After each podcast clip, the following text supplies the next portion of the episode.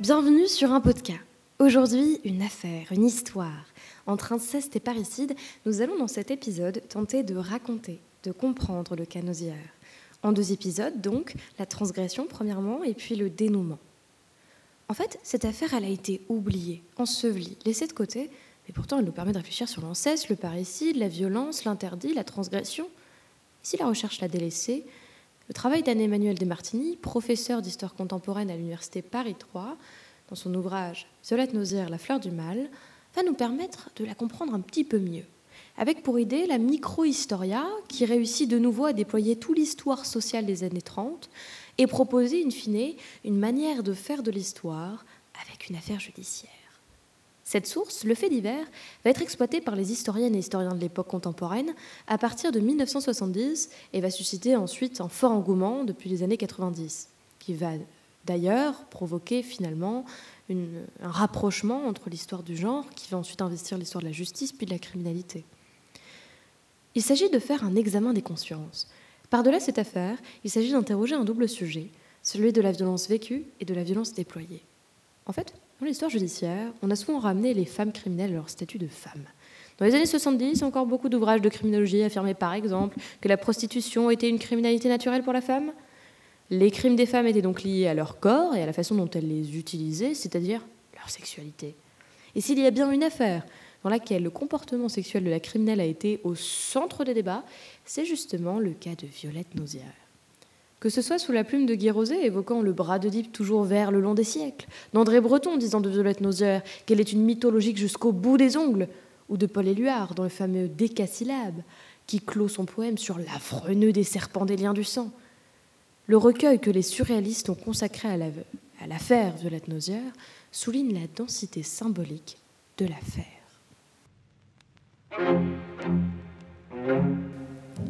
L'affaire Violette Nausière mêle parricide, crime de sang, et accusation d'inceste, crime de sexe, et cela dans la France des années 30.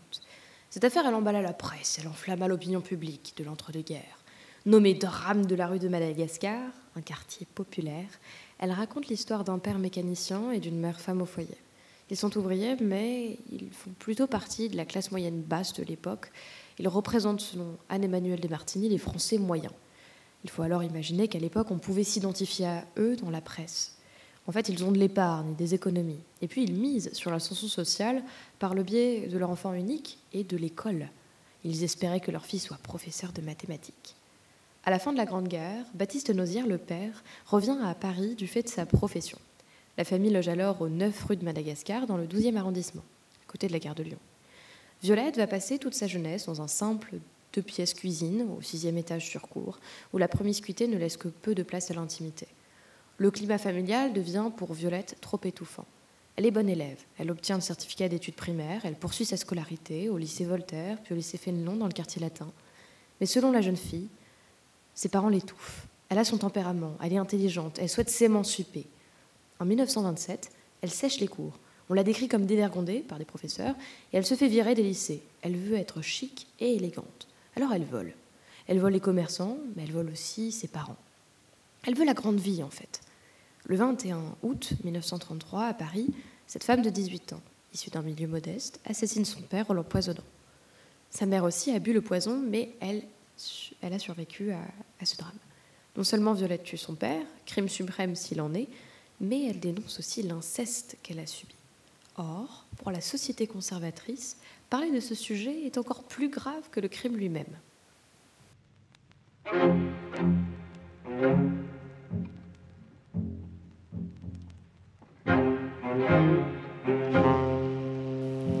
La victime, c'est ce père ouvrier. En le tuant, elle accède au pouvoir, un renversement du référent patriarcal et puis du statut, euh, ce qu'incarne ce père ouvrier pauvre. Il s'agit d'un crime politique, social, mais aussi économique. La philosophe Elsa Dorlin compare le parricide à un coup d'État, un renversement à l'échelle de la cellule familiale. Mais ce n'est pas moins politique.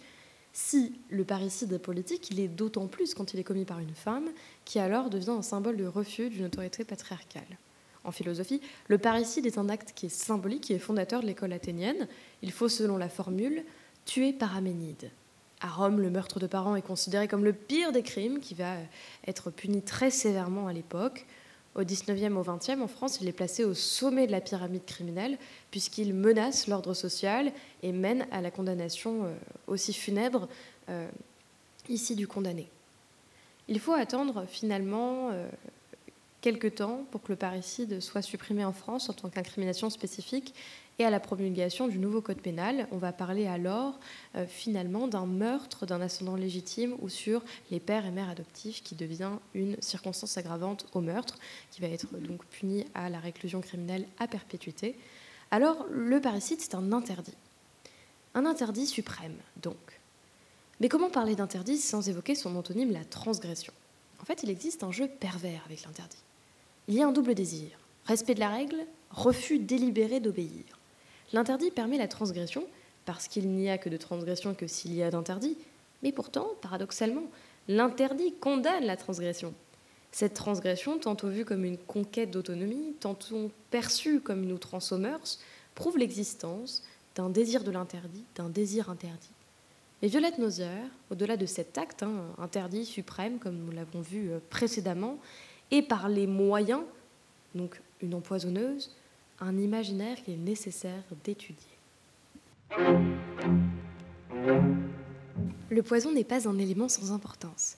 Le docteur psychiatre Truel défend à l'époque que Violette, c'est l'histoire des empoisonneuses, des crimes féminins en fait, il s'agit ici d'interroger ce statut d'empoisonneuse, d'une criminelle, et puis de voir à quel point il y a une naturalisation hein, de ce statut et ce lien, cette connivence qui, va être créée entre femme et poison. Alors il s'agit de comprendre que euh, le crime féminin, dans l'imaginaire féminin, renvoie à une conception de la femme, une femme qui est faible, qui se sert d'un moyen simple, le poison. Hein, le poison c'est facile. Et puis les femmes ne sont pas courageuses comme les hommes, alors elles choisissent, elles choisissent finalement des outils qui sont liés à la trahison, la manipulation, à la lâcheté. On est dans une analyse qui est profondément misogyne, qui est pluriséculaire et qui renvoie à euh, cet imaginaire de femme diabolique, euh, idiote, euh, pas courageuse. C'est une analyse qui est utile, puisqu'elle va nourrir les journaux, elle nourrit le discours, elle nourrit le système. Et pourtant, dans les statistiques, les empoisonnements sont très rares. Mais renvoyer cet imaginaire a un sens, une utilité apparemment. Les psychiatres vont analyser l'utilisation de poison par deux possibilités. La première étant la cupidité, le second étant la débauche. Et dans le cas de Violette Nozière, il y a les deux. Alors pensez, voilà, le poison comme l'arme des faibles, des lâches, des hypocrites. Et eh bien finalement, c'est accorder ou prétendre, euh, supposer qu'il y a ici un lien avec la psychologie féminine. Et également à sa physiologie, puisque encore à la belle époque, survit le thème très ancien de la toxicité du sang menstruel, qui avait déjà pris place dans le Moyen Âge, avec cette conviction de l'essence vénéneuse de la femme, en inscrivant au plus profond de l'organisme la connivence entre la femme et le poison. De plus, dans le contexte d'une criminologie naturalisante qui tend à arrimer les transgressions féminines au biologique, les courbes de l'empoisonnement sont même analysées au filtre de la physiologie féminine. Le poison est donc perçu comme une arme féminine, car les hommes ont décidé de cette interprétation, va nous expliquer Brigitte Racholandé, qui est historienne, criminologue, autrice notamment d'ouvrages sur la condition féminine au fil des siècles, les chasses aux sorcières ou la prostitution. Violette Nozière, Marie Bénard, Marie Lafarge, Hélène Gégado, les empoisonneuses fascinent autant qu'elles inquiètent. De l'Antiquité romaine, avec Agrippine, la mère de Néron, au château de Versailles sous Louis XIV pendant l'affaire des poisons, aux infirmières tueuses aujourd'hui, en passant par les criminels de l'après-guerre, les empoisonneuses défraient depuis toujours la chronique. Au fil des siècles, l'empoisonnement, le crime des lâches, a été invariablement associé à la jante féminine. Une représentation qui est genrée du crime, due à l'imaginaire collectif, façonné par la littérature, le cinéma, mais aussi par le traitement historique et médiatique des affaires. L'historienne Elissa Meilander, professeure associée en histoire contemporaine à Sciences Po, fait partie des euh, chercheuses permanentes du Centre d'histoire de Sciences Po et elle va s'intéresser notamment à l'histoire de la guerre avec pour angle l'histoire du genre. Et cela nous interroge sur la violence des femmes. Parce que oui, malgré une construction, une naturalisation de la violence masculine, les femmes aussi peuvent être violentes. Et je vous conseille en ce sens le travail de Marianne Schba, mais aussi du podcast Un podcast à soi proposé par Arte. Il y va aussi de la figure du criminel en général et du délinquant sexuel en particulier. Toute la criminologie du XIXe siècle est hantée par une question, la question du type criminel. Qui a ancré l'idée que le criminel porterait sur lui des stigmates du crime. Physiquement marqué, il devrait aussi être visiblement, moralement, socialement séparé de ses semblables. Monstrueux ou du moins marginal, il serait une figure d'altérité. Même taux démenti avec des affaires retentissantes, avec par exemple l'affaire Lassener, euh, ce don Juan de l'assassinat, où ce sont des figures un peu plus euh, ambiguës qui, vont fasciner. Les représentations restent durablement ancrées dans l'imaginaire du crime, c'est-à-dire que la figure du délinquant sexuel entre dans un schéma d'appréciation.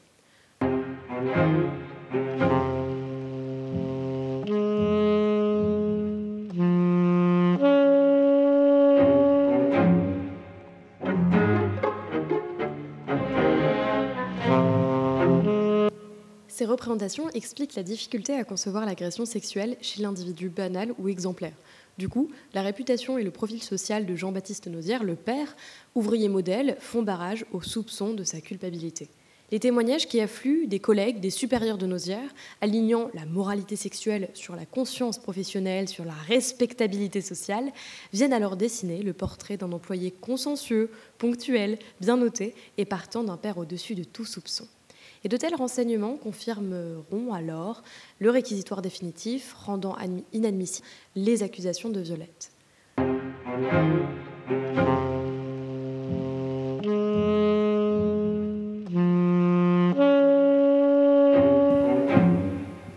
Deuxième acte, l'arrestation. Lors de son arrestation, Violette va s'expliquer. Elle va s'expliquer au commissaire en charge de l'enquête, et c'est Marcel Guillaume, un policier expérimenté. Il a travaillé sur la bande à Bono, il a aussi arrêté Landru, c'est un homme rigoureux. Elle va lui défendre que depuis ses six ans, son père abuse d'elle, que ça fait plus de deux ans qu'elle le haït et un an qu'elle veut le faire disparaître. Et puis, le commissaire va prendre au sérieux euh, la déclaration de Violette. Il va chercher et se rendre compte qu'en effet, il y a des cohérences, puisqu'il va retrouver euh, euh, des gravures pornographiques, là où lui avait indiqué Violette, etc. Alors, même s'il ne s'agit pas de preuves, cela va remettre en question la moralité de M. Nozière. Et donc, ici, on a un tournant particulier dans l'enquête. Et puis ensuite, il y a aussi un changement d'attitude qui a été observé dans ses bulletins de notes entre 12 et 13 ans, qui correspondent encore au récit. Bref, le commissaire Marcel Guillaume, à la suite de ses recherches, juge crédible la version de Violette Nozière, indiquant qu'elle a voulu se libérer de l'inceste paternel. Il va donc s'exprimer ainsi son sentiment personnel, que je vais citer ici. Il y a des cris de sincérité auxquels on ne peut pas se tromper. C'est un de ces cris que j'ai entendu au cours de la soirée du 28 mai et qui me fait écrire aujourd'hui que, si coupable que fut Violette Nozière, elle méritait du moins d'obtenir des circonstances atténuantes. Finalement, le tabou de l'inceste suit la rhétorique du tabou et se fonde sur trois actes du langage qui sont encore les visages que peut prendre la censure selon Michel Foucault. Premièrement, affirmer que ça n'est pas permis, empêcher que ça soit dit, nier que ça existe. C'est une sorte de logique en chaîne, va nous expliquer Foucault, qui va lier ces trois actes. Premièrement, de ce qui est interdit, on ne doit pas parler jusqu'à ce qu'il soit annulé dans le réel. Ce qui est inexistant n'a droit à aucune manifestation, même dans l'ordre de la parole qui énonce son inexistence. Et ce qu'on doit taire se trouve banni du réel, comme ce qui est interdit par excellence. On a le code pénal de 1810 qui ne nomme pas, hein, qui ne le réprime donc pas explicitement, mais on se retrouve ici avec même un, vide juridique et un triple nœud de l'inexistant, de l'illicite et de l'informulable. Euh, et c'est important de, voir à quel point c'est difficile de nommer, puisqu'on va retrouver cette absence de, qualification dans la presse. D'ailleurs, au-delà du tabou de l'inceste, hein, le cas Nosière incarne une transgression plurielle, multifactorielle, que va analyser Anne-Emmanuel Desmartini. En réalité, c'est que dans cette affaire judiciaire se trouve donc noué le parricide et l'inceste, soit la transgression de deux tabous fondamentaux, étroitement liés l'un à l'autre, et qui fondent la filiation et le lien social, conformément aux analyses célèbres de Freud. Violette Nozière est donc tout d'abord une déviante sexuelle, ou, à tout le moins, d'amour vénal. Parricide, ensuite, elle symbolise le refus de l'autorité patriarcale et la gravité de l'atteinte au père dans une société qui a alors consacré son autorité absolue, avec notamment le Code de 1804. En contrepartie, le couple parental est à l'origine présenté comme un modèle de respect de normes de genre, avec un père bon travailleur et une mère bonne ménagère. Et puis certains ont vu en Violette un moyen de s'attaquer au système, dans le contexte d'affrontement entre droite et gauche, l'affaire est très vite au centre de choix politiques. La droite fustige en violette une jeunesse d'après-guerre dévoyée, fait appel à l'ordre moral et au retour aux valeurs. La gauche, de son côté, fait de Violette un symbole de la lutte contre la société et ses dérives. Et puis enfin, il y a les enquêtes parallèles menées par les journalistes qui ont également une influence sur celle des autorités. Les accusations de Violette Nozière vont remettre en cause l'institution familiale sur laquelle repose l'autorité du père, nous l'avons vu. Et donc la presse évite les termes d'inceste ou de viol, qui relèvent de l'interdit culturel et pèsent sur le langage. Mais cette affaire permet aussi de libérer la parole puisque d'autres victimes vont pouvoir ensuite témoigner. Remarquable d'abord dans la presse, c'est cette répugnance générale massive à parler de l'inceste. Elle se traduit en premier lieu par une difficulté qu'éprouvent les journalistes à utiliser les termes, et donc sur une quinzaine de quotidiens dépouillés, un seul, l'Humanité, l'emploi dès le premier interrogatoire de Violette. Alors qu'au contraire, euh, les journaux tels que Le Petit Journal, L'Intransigeant, Le Matin, Le Figaro, l'Action française réussiront à couvrir la totalité de l'instruction sans employer une seule fois les termes d'inceste ou d'incestueux. Mais alors, comment dire l'inceste sans le dire? La répugnance que suscite la désignation langagière de l'inceste conduit donc les journalistes à recourir aux allusions vagues qui qualifient l'acte euh, d'innommable hein, par des réactions qu'il suscite. Ainsi, le 31 août, le Petit Journal informe ses lecteurs que l'affaire, après avoir fait passer du mystère à l'horreur, euh, prend un tour qui soulève le dégoût, le cœur de l'honnête homme. Esquivant l'explicite et la concision, la plume des journalistes manie l'implicite et la figure de style. Le Petit Parisien parle de passion coupable, formule convenue, diluant de la spécificité d'un acte qui mêle les liens d'alliance, de filiation, dans un discours qui euh, est mobilisable pour les attentats à la pudeur, voire pour tout autre attentat euh, aux mœurs. Et puis, elle est révolutionnaire, Violette Mosière, puisqu'elle dit l'ineffable, l'indicible, le tue dans une, dans une époque meurtrie, par les mœurs. Et donc les mots se font un peu plus précis pour transcrire l'inceste, pas du côté du coup des médias, mais de son côté à elle, elle est finalement, elle contraste avec euh, ces récits médiatiques. Et donc Violette Nozière évoquant à travers la plume du greffier des attouchements avec le doigt pour conclure Il m'a prise. La presse est bien plus réticente, hein, on a pu le voir, et Anne-Emmanuel Desmartini met à jour les stratégies linguistiques. Les journaux vont construire des codes partagés avec les lecteurs et les lectrices pour évoquer l'indicible. La prostitution devient un commerce odieux, la syphilis une maladie spécifique, et la relation amoureuse une passion coupable. Le féminisme est aussi de mise, et les journalistes n'écrivent pas violer, mais outrager ou violenter. Malgré la relative retenue des articles, l'évocation de la sexualité dans les journaux a été perçue par le public comme une pornographie de papier un gigantesque attentat à la pudeur, un attentat linguistique, pourrait-on dire. Finalement, dans ce cas, la victime devient celle qui transgresse. Le coupable, lui, n'est rien, il est oublié dans le récit. Il y, a une véritable inversion de la honte, de la responsabilité, de la peine, du langage. Et cette image caléodoscopique, construite par la presse, trouve sa cohérence par l'analyse de l'historienne Anne-Emmanuelle Desmartini, qui va montrer comment l'accusé incarne une figure de la déviance du féminin, une véritable fille de joie, fleur veineuse des trottoirs, et donc l'historienne arrive à cette conclusion forte, l'interdit pèse finalement davantage sur le fait de dire l'inceste que sur le fait de le commettre.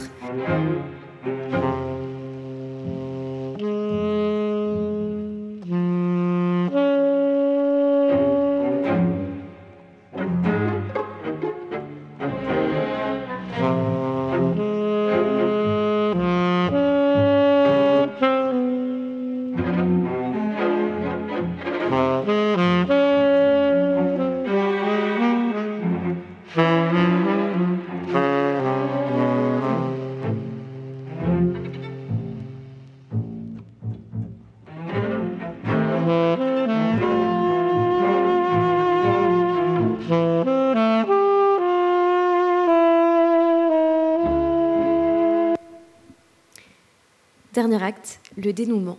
Qu'en est-il de la justice? Cette justice est-elle une justice d'homme Aucune femme durant tout le processus judiciaire. On a parlé de commissaire, on a parlé de greffier. Ici, on se rend compte qu'on est dans un monde d'hommes. Mais alors que dit le procès? Qui de la victime, du coupable ou du coupable victime est responsable? Le procès s'ouvre le 10 octobre 1934 et Violette Nozière a 19 ans. Elle a déjà passé un an en prison, donc elle fait un peu plus vieille que son âge. Elle est maquillée, elle porte du noir et de la fourrure, elle est apprêtée et accablée. C'est une sorte de féminité assez faible, même presque pathétique, disent à l'époque les journaux. Elle est donc accusée euh, d'avoir, le 23 mars 1933, tenté de donner volontairement la mort à ses pères et mères légitimes par l'administration de substances susceptibles de la donner plus ou moins promptement. La veille de ce procès a lieu un attentat à Marseille et le roi de Yougoslavie, Alexandre Ier, est assassiné par des Croates. Le ministre français des Affaires étrangères, Louis Bartou, perd la vie également. Malgré cette tragique actualité, la foule envahit le tribunal. Les charges qui pèsent sur Violette Nozière sont lourdes, c'est un fait unique en son genre, et sa propre mère va se constituer partie civile contre elle, ce qui est là aussi assez extraordinaire.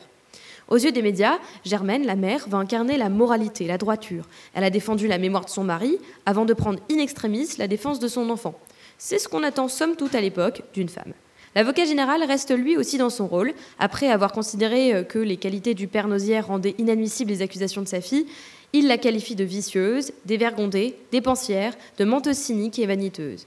L'atmosphère est alors électrique. Maître René de Vézine-la-Rue, l'avocat de Violette, prend ensuite la parole. Il veut changer la dimension de ce procès. Il veut ramener Violette à l'échelle d'une enfant, d'une petite fille, pas d'une grande criminelle. L'enjeu est de sauver la tête de sa cliente qui risque la guillotine alors à l'époque. Et puis, il évoque l'inceste. L'inceste ne peut pas encore exister dans cette cour d'assises. Et d'ailleurs, Violette Nausière ne réitérera pas son expérience, puisque durant l'audience, elle va euh, parler très brièvement de ces accusations de viol et ne va pas pouvoir véritablement ici euh, euh, développer sur ce point. Moins d'une heure après la fin des plaidoiries, le verdict tombe. La peine de mort est prononcée à l'encontre de Violette Nausière. À l'image du reste du pays, les douze hommes jurés n'ont pu, ne serait-ce qu'un instant, envisager que la jeune fille disait vrai. Ainsi, elle ne bénéficiera pas de circonstances atténuantes, comme l'avait pourtant souligné le commissaire. Elle part pour la centrale d'Aguenau, avec des conditions euh, terribles, hein, puisqu'à l'époque, euh, les conditions en prison étaient atroces. Elle est euh, enchaînée avec 14 autres femmes. Ce qui est extraordinaire, c'est que la jeune fille échappera néanmoins à la sentence fatale grâce au président Albert Lebrun. Elle sera alors condamnée aux travaux forcés. Quelques années plus tard, alors que la France vit des heures sombres, Violette, notamment grâce à sa bonne conduite, sera graciée par le maréchal Pétain et verra encore sa peine réduite à 12 ans.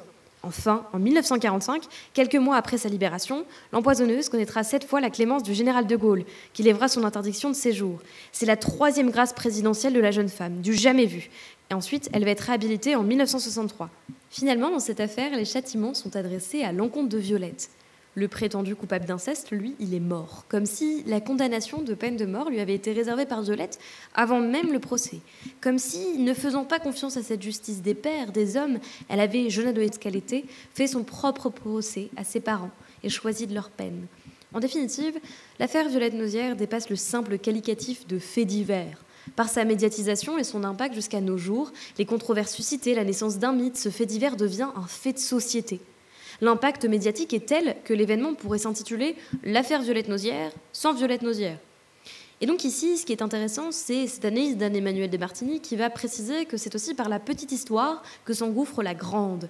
Et d'ailleurs, on peut voir l'engouement avec les surréalistes qui voient dans cette affaire l'occasion de fustiger la société et soutiennent Violette Nausière.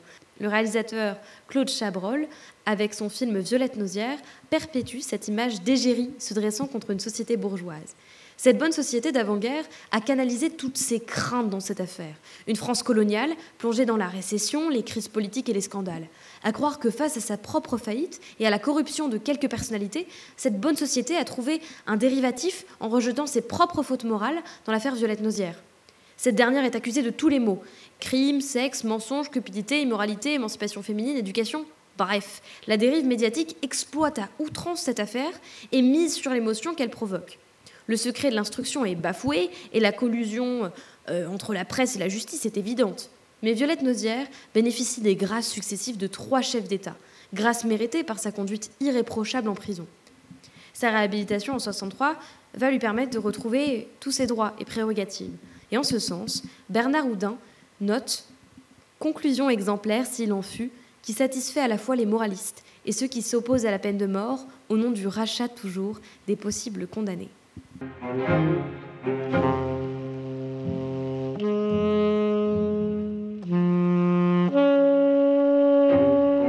Merci de m'avoir écouté et à plus sur un pot de cas.